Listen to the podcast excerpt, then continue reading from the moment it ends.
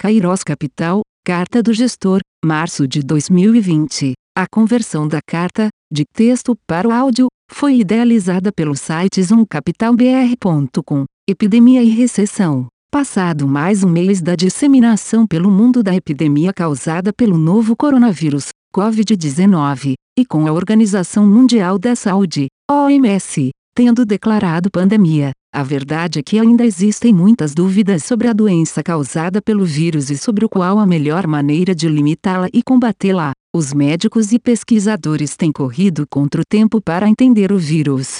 As diversas expressões da doença causada pelo vírus, que variam de pessoas assintomáticas a outras com graves dificuldades respiratórias e necessidade de respiração assistida artificialmente, e que medidas terapêuticas e de distanciamento social são as mais eficazes. No momento, o que se sabe é que a capacidade de contaminação é muito grande, podendo inclusive já ter atingido um percentual muito elevado das populações, conforme estudo recente de Universidade de Oxford. Neste caso, existe ainda a discussão sobre a possibilidade de uma contaminação generalizada poder gerar o que se costuma chamar de imunidade de rebanho ou a diminuição do contágio a partir do momento que grandes parcelas de uma população tenham sido expostas ao vírus e desenvolvido algum tipo de imunidade. Sabe-se também que pessoas mais idosas e pessoas com comorbidades são particularmente sensíveis aos efeitos mais violentos da doença causada pelo Covid-19. Mas, fora isso, as dúvidas abundam quanto aos tratamentos. Testes têm sido conduzidos ao redor do mundo com diversos medicamentos antivirais, combinações de antibióticos e a cloroquina ou suas variantes. Esses testes ainda estão longe de se mostrar conclusivos do ponto de vista científico, apesar de resultados preliminares parecerem promissores. Também tem sido observada uma diferença muito grande no número de casos confirmados e no número de mortes causadas pelo Covid-19. Em alguns países os números são enormes em relação ao tamanho da população e em outros muito menores. Outra dificuldade envolve atitudes das autoridades de saúde e governos em relação à implementação de medidas de distanciamento social muito fortes ou de apenas recomendar cuidados e higiene pessoal. Esse debate a respeito da quarentena infelizmente tem vindo com muita polarização política, mas é fato que há países que adotaram políticas muito fortes de distanciamento social e que deram resultado ao limitarem o número de casos e de mortes, como China, Hong Kong, Singapura e Coreia do Sul, por exemplo. Por outro lado, há países que não adotaram tais medidas de quarentena e até o momento também estão com números de casos e mortalidade mais baixos, como por exemplo o Japão, a Suécia e a Islândia. De todo modo, ainda que as reações variem em relação a medidas de distanciamento social, o fato é que a grande maioria dos países com peso significativo no crescimento do PIB mundial tem adotado políticas mais duras de quarentena. Tomando os pontos acima discutidos, a esta altura já ficou claro que a crise atual provocará uma perda de produto maior e mais generalizada do que a observada durante a crise financeira global de 2008-2009, GFC, Global Financial Crisis. O choque produzido pela pandemia é mais intenso tanto pelo lado da oferta quanto pelo lado da demanda, já tendo assim contratado uma forte contração da atividade econômica global.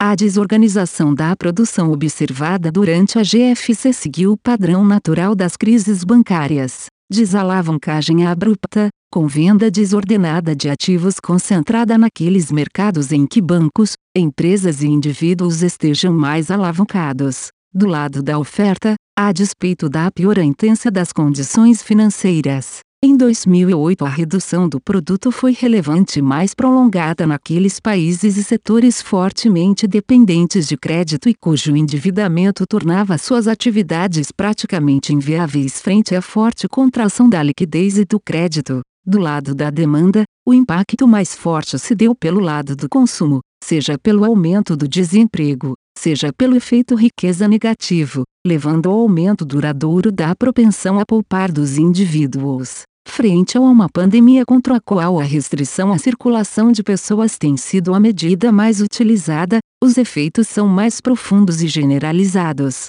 A forte limitação da oferta, e em alguns casos sua quase paralisação, produz um choque superior ao de uma simples crise bancária. E a enorme circulação internacional de pessoas trazida pela globalização levou a infecção rapidamente para todos os cantos do planeta, fazendo com que nenhum país passe incólume. A abrupta paralisação das atividades deverá causar desemprego e falências superiores aos de uma crise bancária, com efeitos também devastadores sobre a demanda durante o período mais agudo da pandemia. As políticas anunciadas pelas autoridades econômicas dos diferentes países seguem o receituário correto no sentido de mitigar os efeitos econômicos da pandemia, destravar o crédito e os gastos públicos, redução de impostos, de forma a fazer com que a perda de receita renda de empresas e indivíduos seja a menor possível, até que a emergência médica possa ser atenuada e a produção gradualmente retomada.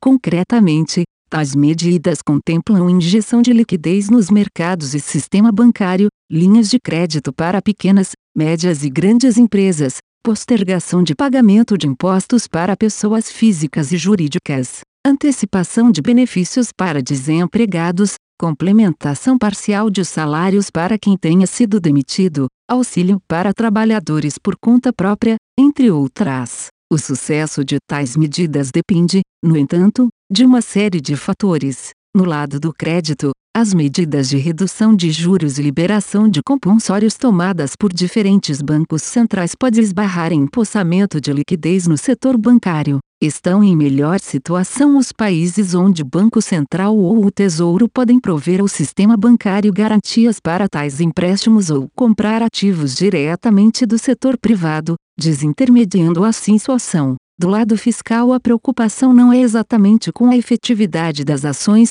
sobretudo no caso da redução de impostos, mas com sua tempestividade. Essa preocupação é particularmente relevante quando se trata da execução de transferências diretas de recursos dos governos para seus cidadãos. Mas a maior dúvida segue sendo quanto ao tempo e à intensidade das medidas de distanciamento social, ou seja, ao custo relativo do chamado lockdown horizontal e vertical. No primeiro, somente as atividades essenciais são autorizadas a funcionar e as pessoas são estimuladas a não circular. Nesse caso, a perda de produto é mais imediata e fácil de calcular. Já no caso do chamado lockdown vertical, onde um grupo de atividades não essenciais e pessoas que não estão nos grupos de risco seguem sem restrição de circulação, os custos são mais difíceis de calcular de antemão, pois aumentam as chances da incerteza com relação à efetiva vitória sobre a pandemia perdurar por mais tempo. Buscamos reestimar as expansões, na verdade, mais contrações que expansões, dos PIBs das maiores economias do mundo e do Brasil em 2020, mesmo sabendo que, por conta das incertezas, os resultados carregaram grande imprecisão. Os tradicionais métodos econométricos não serão de muita valia nesse momento, dada a quebra na série, então cruzamos hipóteses de perda de produto por intensidade e tempo de lockdown e composição setorial da indústria e serviços em cada país. Com análise de painel, tomando a China como único caso observado até agora do que ocorreu com a atividade no fulcro da crise, tentando adaptar para outros o comportamento observado no país onde iniciou a pandemia. Os resultados, como eram de se esperar, são desoladores. 0,0% na China, menos 1,5% nos Estados Unidos, menos 5% na zona do euro e menos 3% no Brasil. Tais resultados serão eventualmente compensados em 2021 por crescimento mais alto do que se esperava antes, mas somente se a destruição de capital físico e humano durante esse primeiro semestre de 2020 não for muito grande. E mesmo que não seja, a desorganização do tecido econômico pode acabar por estender por um tempo maior os efeitos econômicos da pandemia. Para além dos efeitos sobre o crescimento, parece-nos que no mundo todo a inflação deverá convergir para níveis ainda mais baixos, pelo menos ao longo de 2020 e 2021 tornando ainda mais desafiadora a condução da política monetária pelas autoridades mais à frente.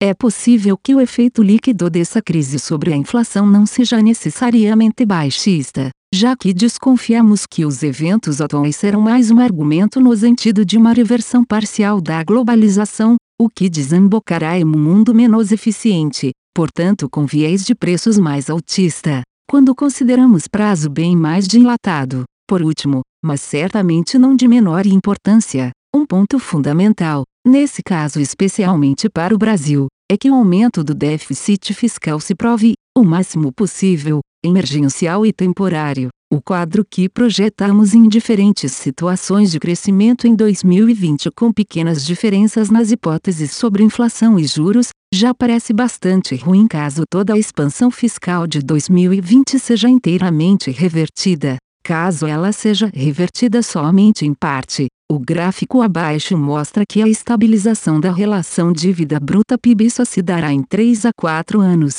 e em níveis incompatíveis com a melhora do rating soberano. Assim, será fundamental que se consiga não só reverter a totalidade do esforço fiscal emergencial, mas que também se aproveite o sentimento de urgência trazido pela pandemia para a aprovação dos diversos projetos atualmente no Congresso. PEC dos fundos, PEC emergencial, Pacto Federativo, reforma tributária. Neste ambiente de muitas incertezas, entendemos que o momento requer calma para avaliar as medidas que têm sido tomadas pelas autoridades e seus impactos nas economias e nos preços dos ativos. Assim, e levando em consideração a grande correção observada nos preços de ativos de risco globalmente, alguns preços já nos parecem atrativos. Porém, dado o alto nível de incerteza, em especial quanto à parte médica do problema que temos vivido, a serenidade para tomar as decisões de investimento é de suma importância neste momento. Objetivo do fundo. O fundo Kairos Macro fica e fim aplica no mínimo 95% do seu patrimônio em cotas do fundo Kairos Macro Master Fin, que investe em diversas classes de ativos de alta liquidez como moedas, juros, bolsa e commodities, tanto no Brasil como no exterior, com o objetivo de gerar ganhos de capital no longo prazo para seus cotistas, observando, ainda, os critérios de composição e diversificação estabelecidos no regulamento e nas normas em vigor. Público-alvo é destinado a investidores em geral, pessoas físicas ou jurídicas nos termos da regulamentação em vigor. A conversão da carta, de texto para o áudio, foi idealizada pelo site zoomcapitalbr.com. Aviso legal. É recomendada a leitura cuidadosa do regulamento dos fundos pelo investidor antes de tomar a decisão de aplicar seus recursos. A rentabilidade passada não representa a garantia de rentabilidade futura. A rentabilidade, quando divulgada, não é líquida de impostos. Fundos de investimento não contam com garantia do administrador, do gestor, de qualquer mecanismo de seguro ou fundo garantidor de crédito, FGC. Para avaliação da performance de um fundo de investimento, é recomendável a análise de, no mínimo, 12 meses. A gestora não se responsabiliza por quaisquer decisões tomadas tendo como base os dados deste documento. As informações aqui contidas têm caráter meramente informativo e não constituem qualquer tipo de aconselhamento de investimentos ou oferta para aquisição de valores mobiliários. Os investimentos em fundos de investimento e demais valores mobiliários apresentam riscos para o investidor.